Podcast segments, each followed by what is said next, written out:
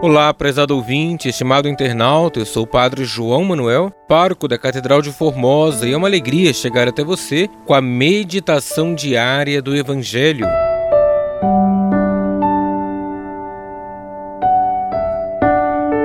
Hoje, quarta-feira da primeira semana do tempo comum, iremos meditar com o Evangelho de Marcos, capítulo 1, versículos 29 ao 39.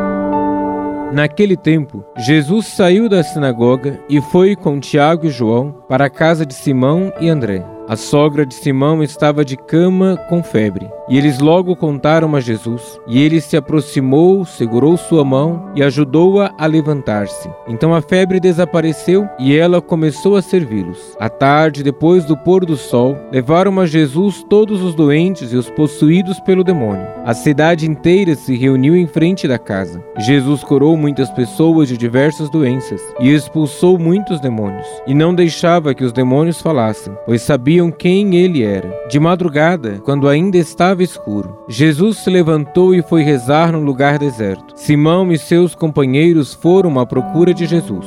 Quando o encontraram, disseram: Todos estão te procurando. Jesus respondeu: Vamos a outros lugares, às aldeias da redondeza. Devo pregar também ali, pois foi para isso que eu vim. E andava por toda a Galiléia, pregando em suas sinagogas e expulsando os demônios. Palavra da salvação, glória a vós, Senhor.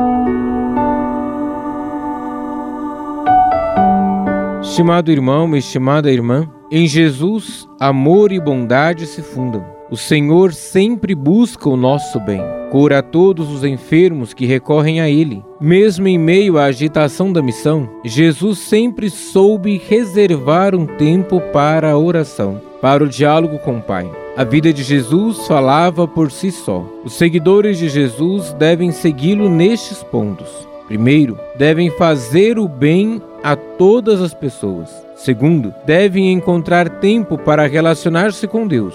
Por último, devem pregar com a vida e, se necessário, com as palavras. Jesus curou a mulher que estava com febre e seu testemunho falou mais que as palavras. A mulher imediatamente colocou-se a serviço da comunidade. Hoje, coloquemos em prática o que o Senhor nos ensinou. Façamos o bem a todas as pessoas. Relacionemos com Deus em todo o tempo e apresentemos um testemunho de vida antes que muitas palavras. Deus abençoe você e a sua família.